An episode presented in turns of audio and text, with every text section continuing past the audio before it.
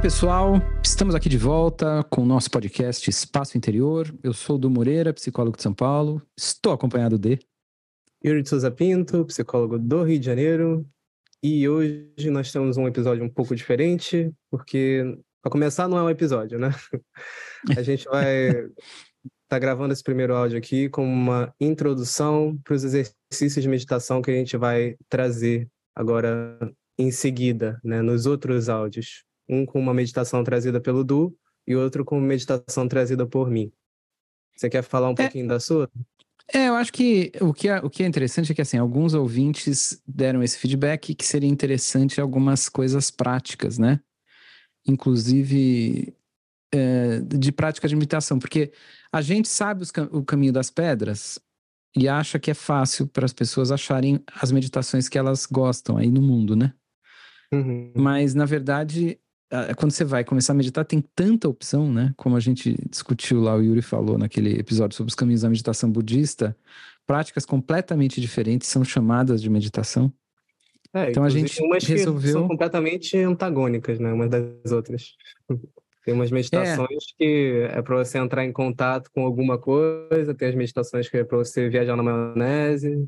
Então, aqui seria mais ou menos o, as nossas propostas, né? Experimentais. Acho interessante a gente trazer esse lado também. Propostas experimentais de meditação. Pelo menos a minha é bem experimental. É, acho que a minha também. Então, o que a gente queria propor são duas meditações não, uh, não usuais, né? Ou seja, meditações que são bem autorais. Como é que, o que, que você está pensando na sua, Yuri? Conta um pouco. É, então, eu, eu não, um pouco nessa, nessa vivência de anos de meditação budista clássica, né? Que são meditações mais focadas na concentração, é, na atenção, na, é, em objetos que muitas vezes acabam passando pelo, pelo pensamento discursivo, né? Por exemplo, meditações ligadas a, ao pensamento, vamos chamar assim de categoria do pensamento, uma coisa bem budista, bem bem uhum. Obsessiva para a psicanálise e tal. Então, depois, posteriormente, eu tive mais contato com essas vivências uh, xamânicas, neo-xamânicas, tradicionais de contexto indígena, né, em que o todo o processamento do, dos objetos que, que, ocorrem ali nas práticas não passam pela nossa nosso pensamento verbal, digamos assim, não passam por, uhum. por, um, por uma parte mais conceitual intelectual, né? É uma vivência. Já é de cara profundamente em contato com a experiência uh, imediata, assim. Vamos colocar uhum. dessa forma. Uh, então, o que eu fiz aqui foi um, um, exercício de integração muito sem querer, né? Em que eu vou, de alguma forma, me basear em diferentes fontes acadêmicas e, e ancestrais também de práticas para trazer uma meditação uh, que seria próximo do que seria um mindfulness, mas só que com um componente uh, mais ligado ao afeto do que a, ao pensamento conceitual. Hum. Seria assim, é, seria o, o, o, obsessivo driblando a vontade de pensar. Vamos colocar dessa forma. Essa sua autoanálise tá boa. É, pois é. Não, mas vai ser assim. Então, não sei, é uma meditação experimental, eu acho que eu vou com, começar... É aqui é um primeiro contato, né, das outras pessoas com ela. Eu vou... Eu vou provavelmente poli-la com o tempo, mas gostaria até de ouvir o feedback da galera depois. Mas a minha ideia é um pouco essa, uma meditação focada uh, no que seria as forças que nos animam, que nos atravessam a todo momento. Em cada momento, a nossa experiência é colorida por alguma disposição, por alguma, algum, alguma potência, o que o Schopenhauer chamaria, chamaria de vontade, né? Alguma coisa que nos empurra em direção a, né?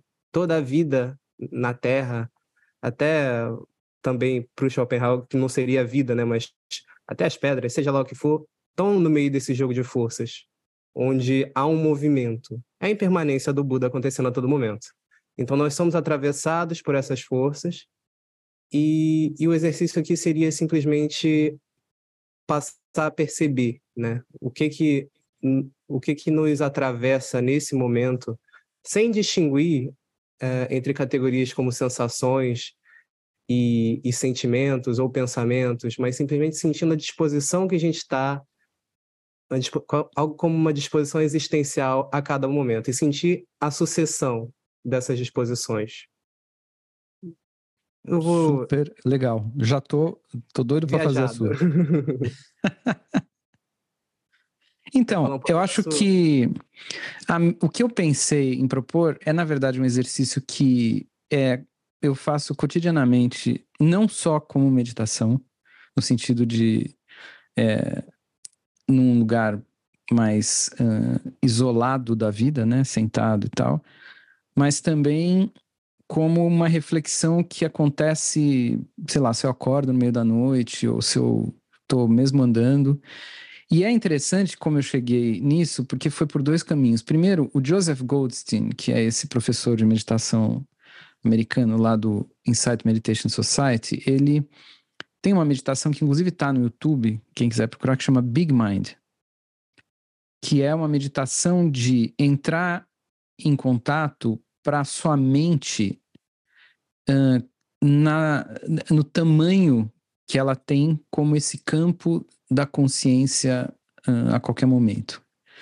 Então, ele chama de mente, nesse sentido, de jeito bem budista, tudo que aparece na consciência.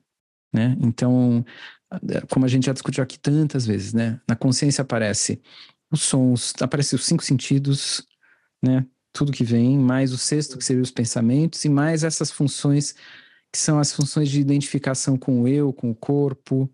Aparece uh, a ideia de prazer, desprazer e neutralidade para cada estímulo. Ou seja, a mente é, um, é tudo que a gente vive, né? Nesse contexto. E tem aí uma coisa que eu gosto de fazer, que é trabalhar a ideia de uh, desidentificação via o que estaria naquele campo do não dual, né, que a gente discutiu, via a, a sensação de distância das coisas. Então, como que isso funciona? Isso vem, na verdade, da minha vida como produtor musical, que é o seguinte: quando você grava um som no estúdio, o estúdio, em geral, ele é todo feito é, para não haver nenhum eco, nenhuma reverberação natural, a não ser que você queira, mas os estúdios são salas em geral acusticamente mortas. O que, que significa isso? Se você bater uma palma, não tem eco, não tem Sim. nada que nada que diz no som do tamanho do ambiente. Só que se você faz uma música, por exemplo, inteira com sons sem ambiência, eles todos parecem estar tá muito perto do ouvinte. Então a gente tem que colocar eletronicamente ambiência nos sons. Então é muito engraçado, porque você grava em geral no estúdio, e aqui, por exemplo, a gente faz isso aqui no podcast, né? A gente grava falando bem perto do microfone para evitar qualquer barulho ambiente. Entre os barulhos ambientes também tá o eco. Se eu for gravar no banheiro, vocês vão achar que tá com som de banheiro. Talvez vocês não saibam dizer, a não ser os músicos, o que, que significa som de banheiro. Som de banheiro significa que tem uma reflexão da voz, tem um reverbzinho, tem um eco muito sutil, que a gente, aí vem o barato dessa, dessa ideia de meditação, a gente não decodifica como som, a gente decodifica como a qualidade do estímulo sonoro, que é o seguinte, eu ouvi um carro lá longe. Sim. Na verdade, esse lá longe de quando você ouve um carro, ele é, em parte, o volume do barulho do carro, ou seja, se o carro está alto ou está baixo, se está alto você acha que ele é perto, está perto, né? E também esse nível de ambiência, ou seja, de reverberação, tá? Hum. Daí, de onde vai a ideia de desidentificação? É o seguinte, se você atenta para a qualidade uh, do espaço entre você e os estímulos, estou dando um exemplo do espaço acústico, mas poderia ser um espaço visual, por exemplo. Se eu olho na janela, tem todo um espaço entre eu e a janela, aqui. A janela está, sei lá, uns 3 metros na minha frente. O que que há nesse espaço? qual é a qualidade desse espaço?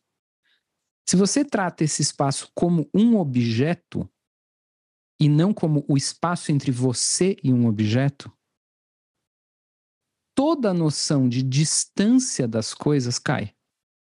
Uhum. A gente falou isso. Em vez de haver... último, né? Exatamente. Uhum. Exatamente. Até aquela, aquela história que o Nelson falou, né? Da ideia de, de, de continuidade entre eu e o outro. Uhum. Mas, mas nesse campo do perceptual, o que é interessante é existe esse primeiro passo que é você atentar para a distância dos objetos.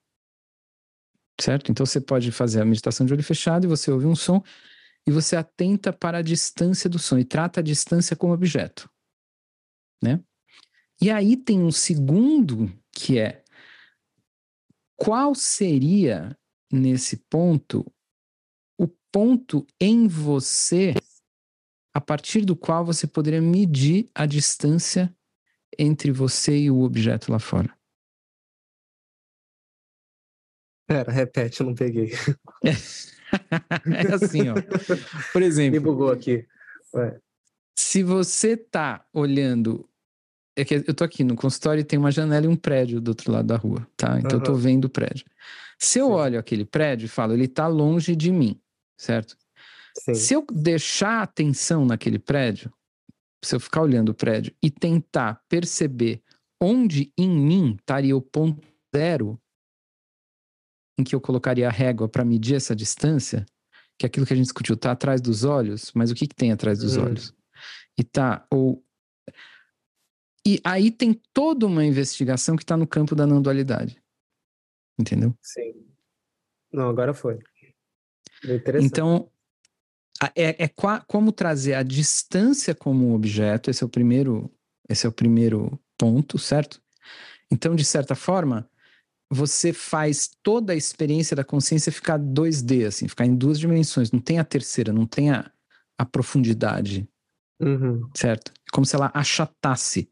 E toda a sensação de profundidade seria mais um objeto nesse plano bidimensional. Isso é uma, uma, uma brincadeira para. Né? E a segunda coisa é como que você se coloca nesse plano bidimensional como sensação de eu. Onde que está isso? Em geral está atrás dos olhos, mas aí vamos olhar atrás dos olhos, né? Que não olhar, claro que não dá, mas vamos tentar perceber e tentar medir essa distância e ver se a gente consegue chegar em alguma alguma sacação interessante, algum insight interessante, que pode ser uma experiência de chapar todo o campo da consciência como algo próximo, em que você não tem mais distância dele, porque você está colocado, ou se aprofundar em algum objeto, porque também isso acontece às vezes, né? Ou alguma coisa de corporeidade, o corpo também entrar nesse jogo, não sei. Aí deixo aberto para as pessoas sentirem. Sim. Eu, e, o que eu percebo é que esse tipo. Fala. Não, eu ia falar isso. O interessante é isso. Depois de fazer as meditações, né, quem quiser trazer o, o, os insights para a gente de alguma forma, seria muito bem-vindo, para que a gente possa também ter esse feedback e ir modificando a meditação, né? Exatamente, é, é. É, porque eu acho assim, é, o que é interessante é que essas duas meditações, pelo que você falou da sua, elas estão no campo da Vipassana. Em que sentido? Elas estão no campo do insight sobre o campo da consciência, né? Sim, está profundamente em contato. Eu, eu é. tenho plena certeza que a minha é só uma mudança de linguagem, não é novidade. Não, mas a, é... minha também, a minha também não é novidade, mas o que eu acho só é que talvez isso seja um, um exemplo interessante para quem não tem uma prática meditativa ou para quem tem do que que a gente pode, entre aspas, fazer durante uma meditação, né? Quando você está numa meditação sem guia, sem. É, você pode ir, entre aspas, brincando com essas coisas, entendeu? Uhum.